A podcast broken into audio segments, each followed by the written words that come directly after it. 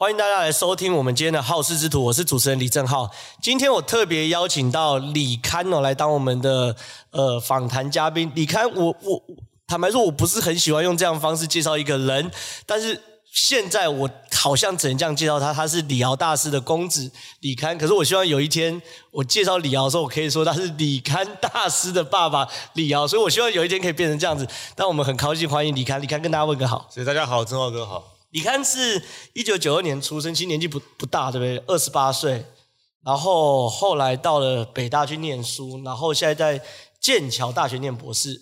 对，那你你回台湾是因为疫情的关系，还是本来就要回来了？因为本来就是预计今年结束嘛，但是因为疫情的关系呢，就是很多行程都往后延，然后我就正好是九月份回台湾。OK，所以今天观众朋友，大家可以听众朋友可以听一下，今天我特别找李刊来，因为李刊其实是。我众多朋友中，很少数、很少数是愿意直接说自己是统派的。你要知道，现在在台湾统派是稀有生物啊，大概受保护、受保护程度很高很高。因为统派里面还有分真统、假统，所以今天的节目会跟大家聊聊。因为李堪，第一个李堪是台湾人，大概是第一批去中国念书、念北京大学的第一批学生哦。然后他过去跟中国也有很多互动渊源。可是很奇妙是，李堪现在的粉丝专业叫做。国台办除三害，打台办除三害哦，打台办除三害，对，就是很奇怪一个统派统派哦，就是会跟国台办结下了梁子跟冤跟跟深仇大恨，所以我们今天聊聊今天李堪整个心理呃的过程哦，然后未来怎么看看国台办，怎么看看中国整天想要统一台湾，到底会发生什么事情，然后再聊聊说李堪心路历程，我觉得应该是蛮有趣的。那李堪你先跟大家。聊一聊你你你你回到台湾大概半年左右吧？这次回来九月份九月底放出来，对，到现在整整三个月。三个月，其实你这三个月是你成人之后比较近距离接触政治的一段时间，包含参加政论节目啊什么的。对，但是还是保持一个若即若离的距离嘛，对，对不对？因为毕竟我现在的身份还是毕竟是一个博士候选人，所以我觉得还是更多时间要应该是。完全的专注在于我的博士论文。对了，对我我我我我的经验是，如果博士候选人就参与政治，最后博士就会拿不到。对对 对，对，对 我最后、欸、现在哎、欸，现在那个那个彭文正不是一直在盯着这个论文吗？对对，对，对，对，所以搞得我们所有在英国，尤其是英国回来的论文。哎，你在英国念的是剑桥大学，对不对？对对。好，我们后面聊。那。我想先聊，就是你在二零一零年考完台湾大学学测之后，后来去的北京大学念书。其实那个时候北大的氛围是怎么样？因为其实坦白说，我我在台湾听到很多北大的传说啊，什么北大的图书馆是从来不关门的啊，然后里面里面卧虎藏龙，各省省状元，里面的竞争真的很激烈吗？很激烈。我我先要补充一下，就是说我应该说我。那一年是第一批可以用台湾的学测成绩申请大陆的学校的顶标就可以去申请。因为之前是已经是有一些台湾人去，但他们很多都是台商子弟。对，嗯，所以所以他是念台商学校，在大陆的台商学校。对，直接然后 OK。啊他们的高考，他们参加高考，但是他们是也是那种就是给那种台港澳那个群体办的这个，因为他们不同的地方考卷不一样，你知道吗？就他们大陆高考的考卷是不一样的。各各省是不一样，我知道，然后各省的省状元也不一样。对对，所以说你是第一第第一次有台湾可以过去的嘛，对不对？对，就是那一年我们运气好，真是运气好，就是本来考的时候不知道可以有有这个政策，考完之后才开始说，今年开始这个台湾凭着学测成绩可以去这个申请大陆的学校。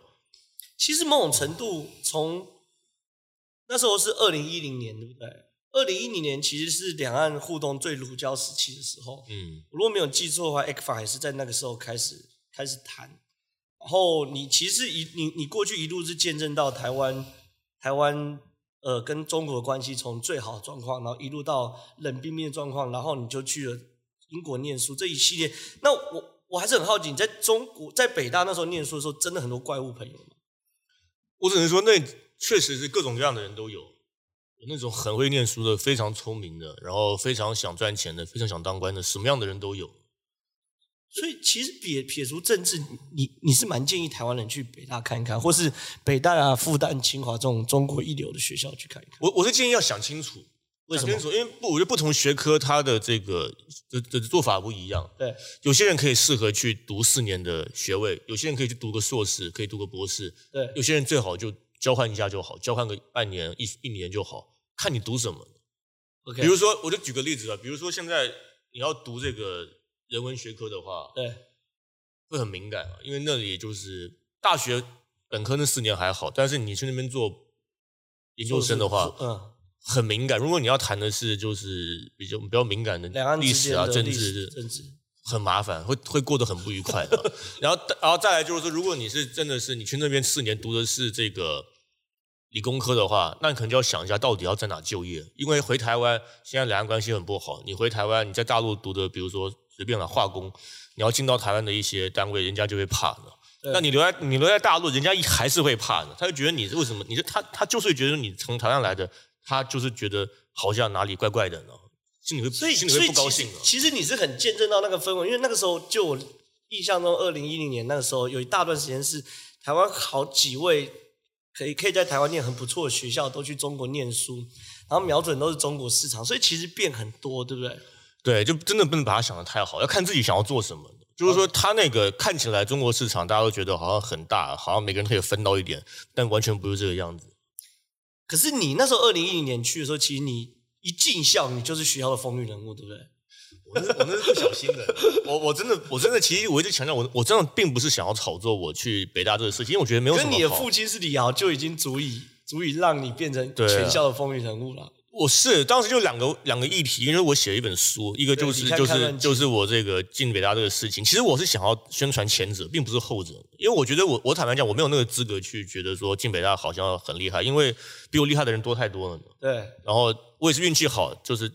这个制度就是这样啊！第一届，全世界的这种那种大学升学制度本来就是不是公平的。就是说，确实啊，台湾的学测成绩，我们只要在台湾拿到顶标就好。对。但是在大陆，像您讲的，他可能要全省就就排排名非常前面，前前五十、前一百。啊，所以当当然，他还有各种各样的那种名名目可以申请了，所以未必都是已经是那个省的这个前几名。所以我只是说，这方面我倒不觉得自己好像值得拿出来宣传。主主要是第一项，可是那个书，哎，以以我们念过大学的时候，我们进大一的时候都小小狒狒，都被学长姐欺负。你们，你你你进去的时候，应该有学姐来跟你照相吧？表白。我当我当时写，其实我我进大学的时候是喜欢比我大的，对嘛？那我所以所以我才问学姐啊。呃，有啦，因为很多机会，很多机会可以那个认识人啊，比如说上个选修课啊，那种我们就那种大课，一堂课五百人那种。然后你没有固定座位，就可以到处这个，每次去坐不同位置。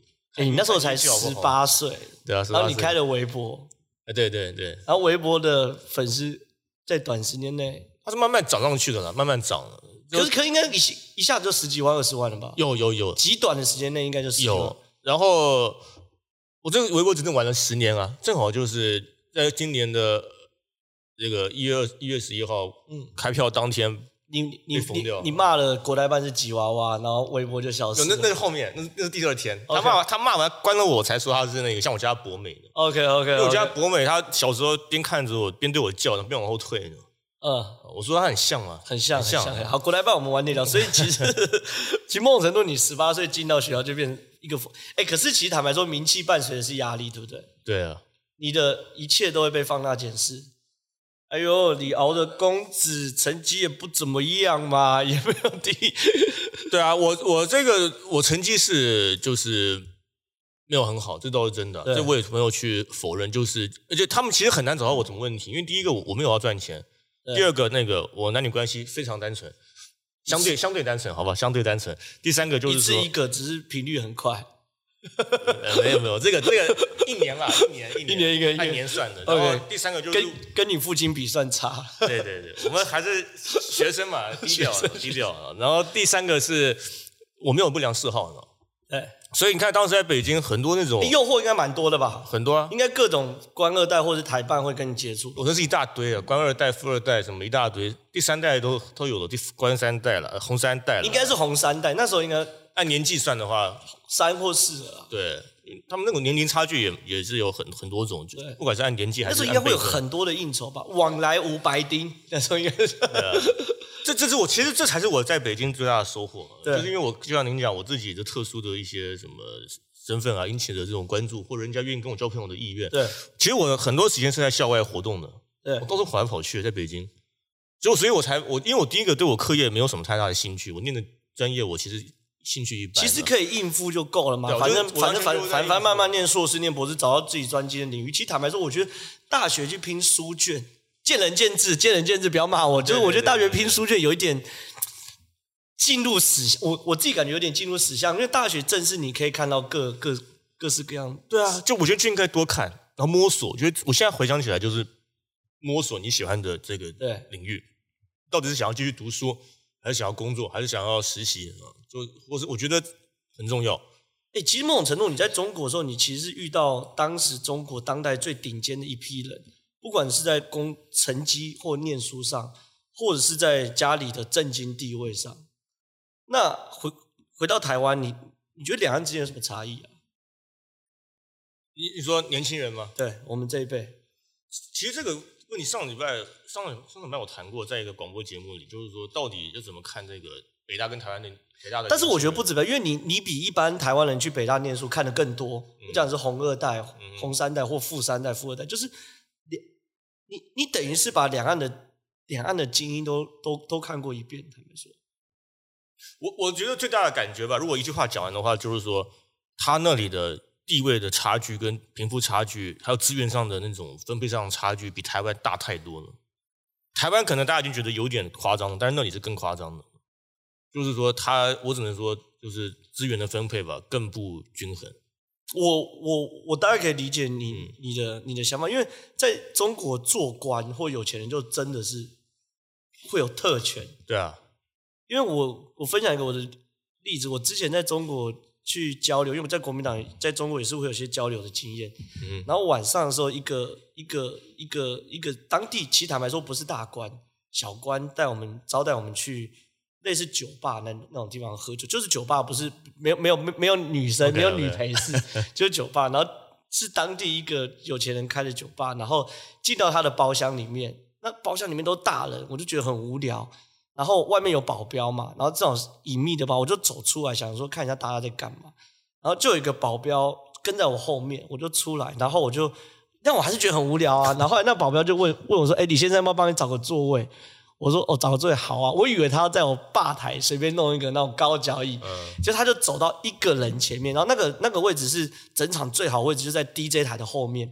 然后那个包厢里面就是外面当然是公共的包厢，然后也有坐三五个男生，然后也有女生这样。他看着他用手挥他两下，然后服务生就把那个人赶走。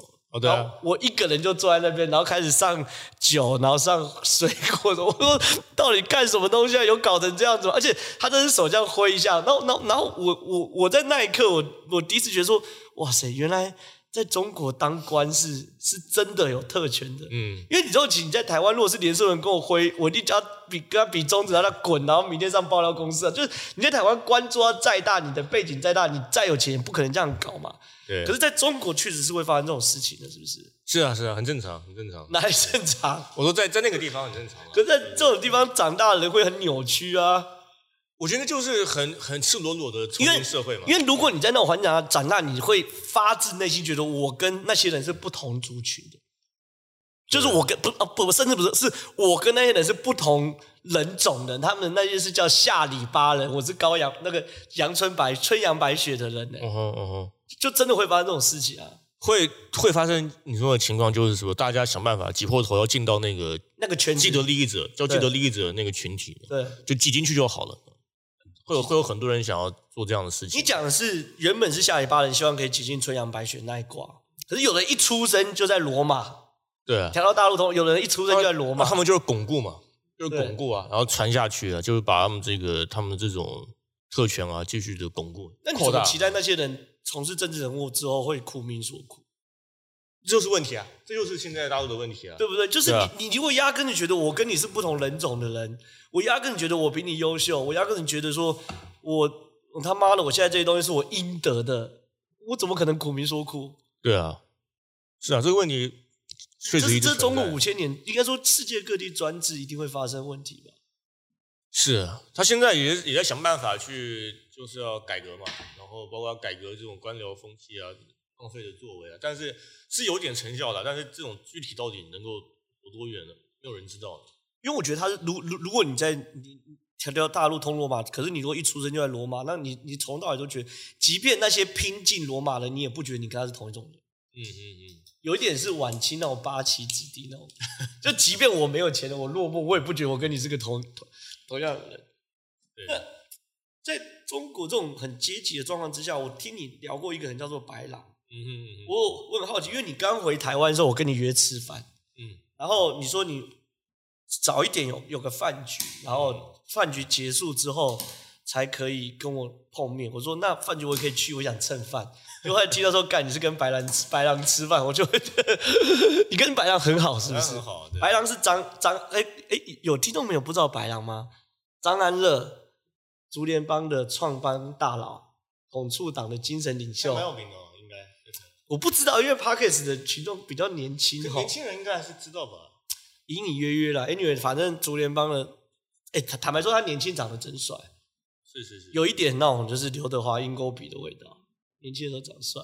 是，你好像对于这件事不是很苟同。不是，我说现在，我说现，我是说现在也是，现在也不错，但那那但因为年纪大，你很难用用世俗的帅或美丑来写。但年轻的时候真帅，反正这就是一个传奇人物，就是个传奇人物。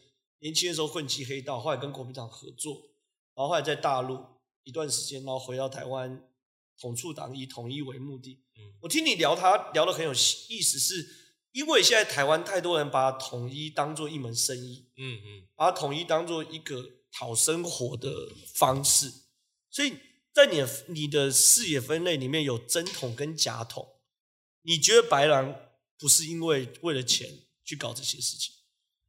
对这个真筒、真统跟假统、真统假统这个概念，还是我我还是我觉得，我觉得是我一直在提倡的。因为过去没有这个真假问题，就像那个包包一样嘛。过去没有什么真包假包，是因为后来假包仿制品太多了，冒牌的太多了，所以才要特别区分真包还是假包呢。这个统派也是啊，过去十几年、十年前，统派并不是一个贬义词、负负面词汇，所以。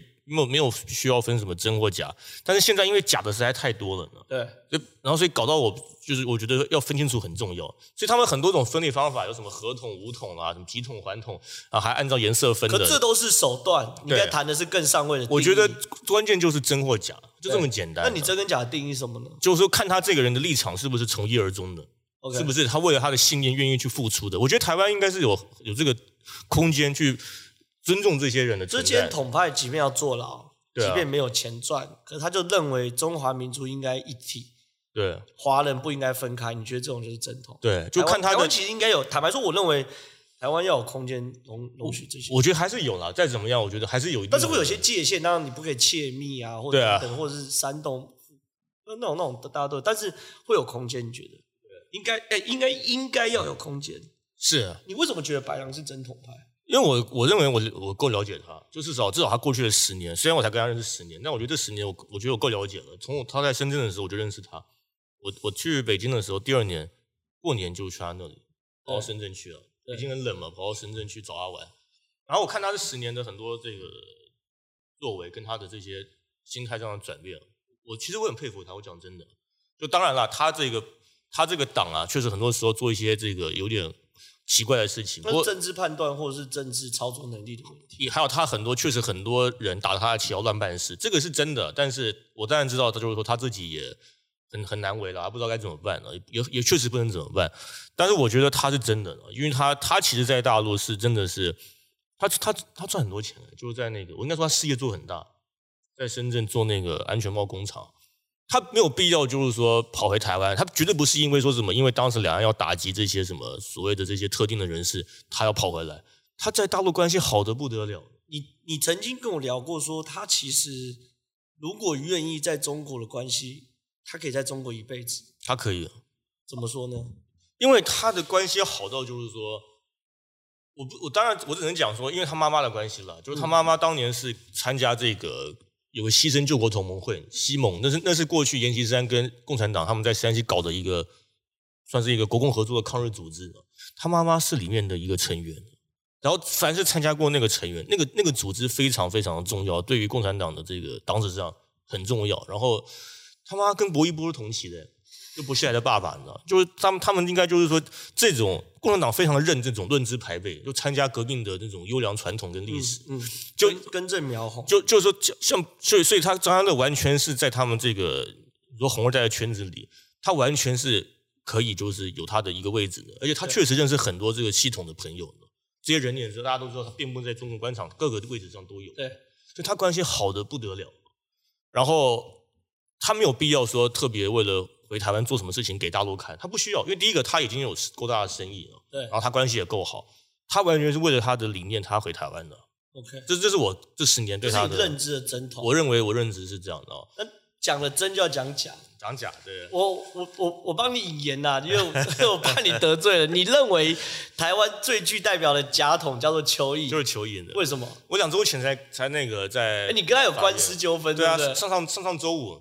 我其实很衰，是你告他，他告告他。OK OK，我告他。我其实倒霉，那天本来我已经通知很多记者朋友要来看，我说当场我会当场揭发这个假桶的真面目。对，本来记者好像很感兴趣，就后来那天苏正清的那个乡亲全部被压下来，跑来台那个地检署那边声援，记者跑全跑了，没办法。然后，但那天我就是我我我那天出庭最大的感想啊，就我真我为共产党的某些部门感到深深的悲哀，就他们会去捧这样的人。我就我我只能说悲哀至极。怎么说？就他在那边当着法官面前跟我在那边凹，他过去骂我是说，他说有他先我告他诽谤嘛，然后公然侮辱，告有侮辱死者，他骂我爸爸呢。他原话是说有一个作家的儿子怎样怎样怎样不孝子啦，然后后来又说没有指名道姓，然后后来又讲啊说这个人过去立法院跟我是同期的，然后还是政论节目的什么台柱。哦，那那那足以辨别是对啊，是谁？然后然后他就硬凹说。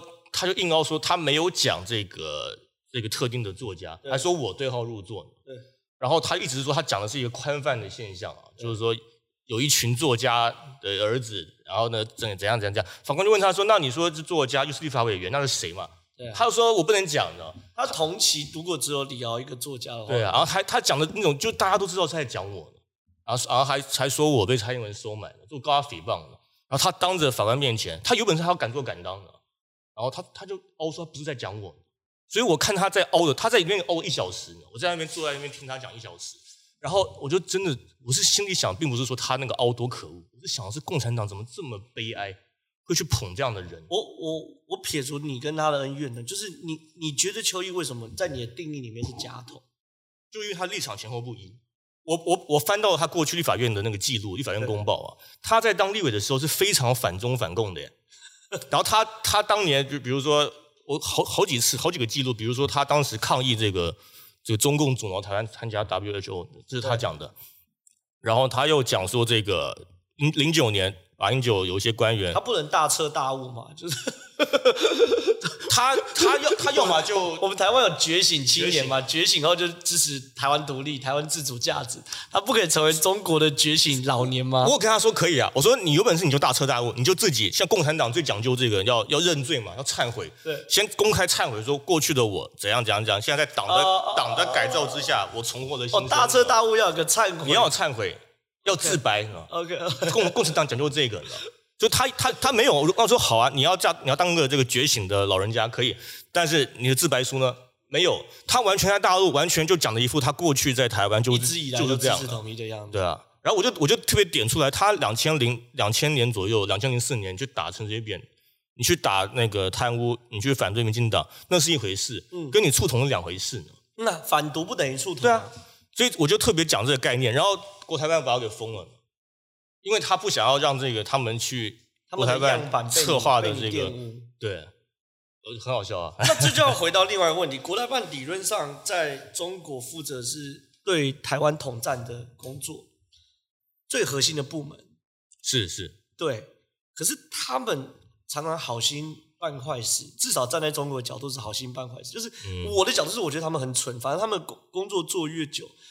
跟台湾，台湾跟中国距离是越远。是啊，是啊。你怎么观察国台办？你用你家养的狗来形容国台办？对啦，就是边边对，他就很很喜欢放放狠话啊。对。但是你一靠近，哎，他跑了呢。对。然后，然后那个，我觉得，因为这跟邱毅有问题，呃，跟邱毅刚刚问题是有关系。就是说，你你在你眼里，邱毅是个不入流的假统。嗯。那为什么？国台办总是跟这种人合作？我觉得这就是他们有有有几个原因了，一个就是那官僚嘛，他们官僚他们只追求那个账面上的业绩的好看，他们不在乎这个后遗症。这个问题台湾可能也有发生，但没那么恐怖。就是说，他只要他任内这个成绩单好看就好。至于这个他任内这个成绩单带来的后遗症，那是下一任的事情，他不用管。所以他们现在国台办只要说，只要邱毅现在讲这些话，能够让他们的业绩看起来好看就好。他们现在业绩就已经，他们已经知道说，现在确实很难做出台湾那个具体说台湾的年轻人会有产生多少人对大陆还有好感这个改变，他们知道很难，所以他们现在退而求其次，就是说先搞这个，就就就演戏嘛。因为演戏演惯了，大家就不觉得那在演戏。一直是，其实国台办也在向上管理，对，就在一层管理一层，然后最后国台办主任就管理呃全国政协主席。你说他们这个系统，习近平他就管理习近平，请习近平让习近平对他安心。因为对啊，这个系统往上就是习近平嘛，就是他就对台湾工作领导小组是台湾办公室是直属习近平，他他是组长，习近平是组长，啊、副组长是汪洋，就是政协主席。然后，对啊，所以他们是这个，他们是这个系统的，对，呃，我所以，我只能说他们，他们自己知道自己搞砸了，所以才要，他们现在就演嘛，然后就让邱毅这种人就出来讲说，就是因为对台对台湾工作的失败，整个台湾年轻是在集体对大陆抱持的是。至少是不会有好感的这种问题，并不是在于大陆的工作的失败，而在于境外势力多可恶，美国人有多坏，然后怎么样的去煽动这些民进党。哎，骂到美国人就变外交部的问题，所以他们就，所以这 就他们就卸责。这就是现在大陆的这个好笑的地方啊！他们现在就，所以他们，所以就是你看邱毅讲的这些话，为什么大陆想要听，就是因为他等于就帮这些国台办这些人开脱，帮这些统战部的人开脱，就是说，并不是你们做的不好，是民民进党的人实在太坏了。他们亲美是美国间谍在台湾里面，所以所以才更需要这个共产党去这个带领中国。那外交部不是很赌烂国台办？他们也会说什么？他们也会说这个美国人实在太可恶了，更可恶。然后不，然后我们我们这个外交部呢，都是在搞这个和平的这个 外大国崛起形象啊。结果，但是我们在这个美国的这个境外势力面前，我们确实这个。他们他们也承认，就是占据下风。你的粉专名字叫“李刊打台办除三害”，你跟国台办有血海深仇？现在有，现在现在有。可是你之前在北京应该有蛮多的互动的吧？在北京那四年，会偶尔跟他们有一些接触。他们必须也跟你接触，这是他们的工作。呃，理论上是因为我是北京大学的学生，所以理论上就是北京大学。即便你是个普通的台湾人，他们也应该跟你接触吧？有作为第一批从台湾人去北大念书的人，理论上是这样的，但是他们也没有太喜欢我，因为我当时也没有很喜欢他们，就是就是因为是各忙各的嘛，我就专心做我自己的事情。他们你知道你知道多好笑吗？我人就在北京，然后他们有他们办了每年办一次那个海峡论坛，把那么多人从台湾运到这个这个厦门，对，没有一次找我，没有一次呢。我不是说我自己好像多重要，但是至少你说，照说照说你刚去的那一两年，因为厦门呃海峡论坛会有青年论坛，对、啊，它下面有很多子论坛，对啊，什么两岸台商子女教育论坛，什么青年论坛，应该要有你的角色。对啊，好歹我作为一个青年代表，我应该是有资格参加的，好歹吧，这这就对对对，我认为应该要。从来不找我，从来不找。然后那个你知道为什么吗？因为我一直跟他们，我一直就跟他们讲说，你们都在胡闹嘛，乱搞，你们根本搞的就不是一个呃，就是会有效的一一个政策。他们一直觉得，就是说，靠着像你刚刚讲的嘛，马英九那八年，两岸之间那么多的政经上的这种互动啊，对，他们觉得好像统一就水到渠成。我说我说，不是这样的，你跟人家胡闹，你知道？然后他们说，啊，你不懂啦，我说你不懂，哎，跟我说你不懂，你知道？然后我说好，那你们我们等着看啊。然后过了，我还记得过了两年，我还读大四的时候，就太阳花，太太阳花发生了。然后我，所以我我觉得他们就真的很官僚，非常官僚。然后其实他们官僚，我倒。无所谓，因为他们自己高兴就好。但我觉得，我之所以现在为什么刚刚讲那种血海深仇，就是因为他们对我爸的打压到了已经完全我没办法忍受的地步。怎么说？就是，就我觉得，之所以我现在敢讲话大声，是因为就是因为我爸爸非常这个严格的教导我，就是说绝对不要去赚你不该赚的钱。所以我这方面，如果他们有你把柄的话，你现在真的是连对啊，我我话都不敢讲了，连屁都不敢放。但我必须讲，就是我不敢说我有什么优点，但是我觉得这点我敢，我可以很大声点讲，就是说我在大陆那四年，就像您讲的，刚那么多诱惑机会，关系网络，然后还有创业。哎，我们创业你也知道，当创业狂热，然后还有台台胞的这个创业，还有这个这个政策上的这个加持，对我都没有任何的兴趣，完全没有。然后，所以我才敢就是说今天可以讲话大声，就是我根本就不去了，好吧，我不去了，不然你就变台湾版的杭特拜登，杭特拜登，是有很多照片跟影片，但就即便这样子。都不行啊！即便我爸爸就已经就是说，他为了这个信念，然后支持两岸统一，不遗余力的这样做，即便这样子都不算什么。他们他们把我爸的书给查禁了，国台办了，然后就是官僚嘛，他们就不想要这个让他出。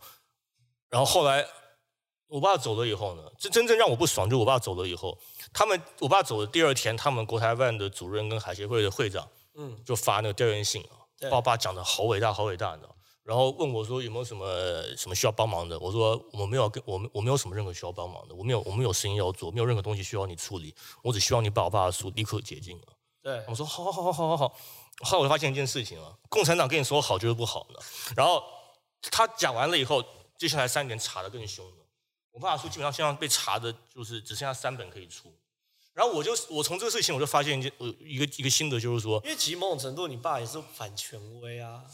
反国民党，其某种程度，对，但是我这个东问题也是这个问题，我非常我非常将心比心，在他们角度去想，就是说我爸的书有些书是他这个有这样的疑虑，我可以我可以理解，但是很多书他不是 OK，但是他即便即便即即便连这一这本这些的书他都要查禁了。然后我后来就发现，就是说我实在不知道，你连你连对我这种这么这么简单的小小的承诺，你都可以跳票。我实在不知道我要拿什么去说服台湾人说，共产党将来如果统一了台湾，会兑现他的一国两制的承诺。香港不就跳票？对啊，所以这个我从我自己的案例，我是坚决不相信他们现在会是一会是讲讲究这个守信用的。对，所以我才说，我就那好，那我就那我就跟你让你不好不好过呢，你让我不好过，我让你不好过呢，反正看谁活得久嘛。哎，我坦白说，年轻一辈对于两岸的观察，我认为你应该是非常非常前沿的，因为你是第一个是自己的背景，第二个你也在那边真的生活过，然后再加上你所学，你在剑桥念的是国际关系，我我研究的这个论文算是国际关系史，对，嗯，对，不是论文是国际关系。那你觉得两岸未来会到底会怎会怎么办呢？因为其实国台办最近是有可能要推国家统一法的，啊哈。因为国台办是在十一十二月十六号的记者会的时候，由人民日报的记者丢这个球，那就那就有有有意思。人民日报是他们的党报，是是丢出问朱凤莲说，国台办发言人说，哎，有没有可能推国家统一法？那朱凤莲哼哼哈哈一这一哼哼哈哈没有回答这件事情。可是隔天大家普遍解读就是他们在为国家统一法这件事在做酝酿。嗯、那国家统一法跟所谓的反呃反统一法。诶，他他那什么？国家统一法跟你之前那反分裂法，反分裂法其实有差别。反分裂法其实是被动发起，他说有台独，呃，没有合合同的可能，然后台湾主张台独的时候，可以启动反分裂法。它等于是有一个发起的条件。可国家统一法是主动定出统一的时程、手段跟方式。嗯，所以说其实一个是主主动，一个是被动，其实差别差蛮多的。你觉得未来台两岸之间到底会发生什么事情？我觉得会，目前这个状态会持续下去很长一段时间。你觉得可预期的将来没有武统的可能？我觉得很难，为什么？因为共产党其实很多时候做事情就是他给自己找台阶下，他也是要自圆其说。那我觉得反分裂法就两两千零五年这个法案，他当时也是一样，他他做的这法案，他其实没有任何效果啊，他也吓不他也吓不到很多这个民进党啊，民进党后来真要活得好好的。对，他当然唯一的作用只是说，他让几个台大陆的在大陆的台商。表态啊，比如说有些人他就，当然你如果要去那边讨生活就得，有些人辞退国策顾问啊，大大概最多就是这样子啊。但他今天确实，他现在就换一个讲法说，他现在要那个从被动的防御到积极进攻，他要他要主动的把这个统一的主导权拿到大陆的手里，但是很难啊。他讲的很好听，但是他怎么做呢？他也知道自己目前武统，他当然发展军备那是他本来就在做，本来就要做的。他也知道说，真正要把台湾能够这个收回来。要么就武统，要么就是合同。大家知道两个都很难，因为现在合同根本就没有空间，他们自己都知道。合同没空间，所以我觉得他们现在就是只是只是做一个象征性的。更小。对，我认为武统比合同他们想要做的合同努力更难了。武统根本就几乎是天方夜谭。我认为他们现在就是还是要再给自己一次自圆其说的机会，就是就是他现在就讲这个东西安抚自己老百姓嘛，因为因为他们很多时候是完全是在就是内部这个安抚，自圆其说，然后觉得说哇，现在这个党都其实都在一切都在时程规划里面了，不用担心，要么就是二零二一，像二零二一已经不可能了，因为建党百年已经错过了，现在看来能不能争取到二零四九建国百年。然后他们就所以就很喜欢自己找台阶嘛，党百年争取到二零四九变建国，就就所以所以你就知道就就这就是这个他们很多做事情的方法。你看过去共产党的历史，包括这个共产国际运动的历史，对，很多时候都在找，就是在先做个预言啊，一定将来一定怎么样，必定怎么样。而后来这个没有没有预言成功，开始找台阶说啊，然后战略退却啊，或者说再定个下一个目标。很多时候都是他们打越南输了，都可以叫惩越战争，对不对？死了几十万人，叫惩越战争，我惩罚越南。好了，谢谢谢谢谢谢李刊，因为今天我们时间有限哦，我们我们聊了很多东西，那也希望下一次可以再再再邀请李刊来来来跟我们聊聊谈两岸啊什么的。因为其实坦白说，站在我的立场，我一直觉得说，台湾这么小的国家，在中国这么大的国家旁边，如果中国是个正常化的国家，两国应该会有非常好的互动。可偏偏他们是一个想要把台湾吃下来的国家，我觉得这件事情会让坦白说，我觉得有点双输的感觉。因为其实站在中国角度，如果它是个正常化国家，跟台湾有好的互动，是可以互补的。所以这是台两岸这一代年轻人的宿命，就是我们在很长一段时间都要面对这个课题啊。就是至少我们这辈二三十岁这辈，大概在可预期的将来都要面对这个课题。所以我很希望我们可以再找时间跟你看聊聊。是，好不好？那我们今天 p a c k a g e 就到这边，谢谢大家来听，谢谢。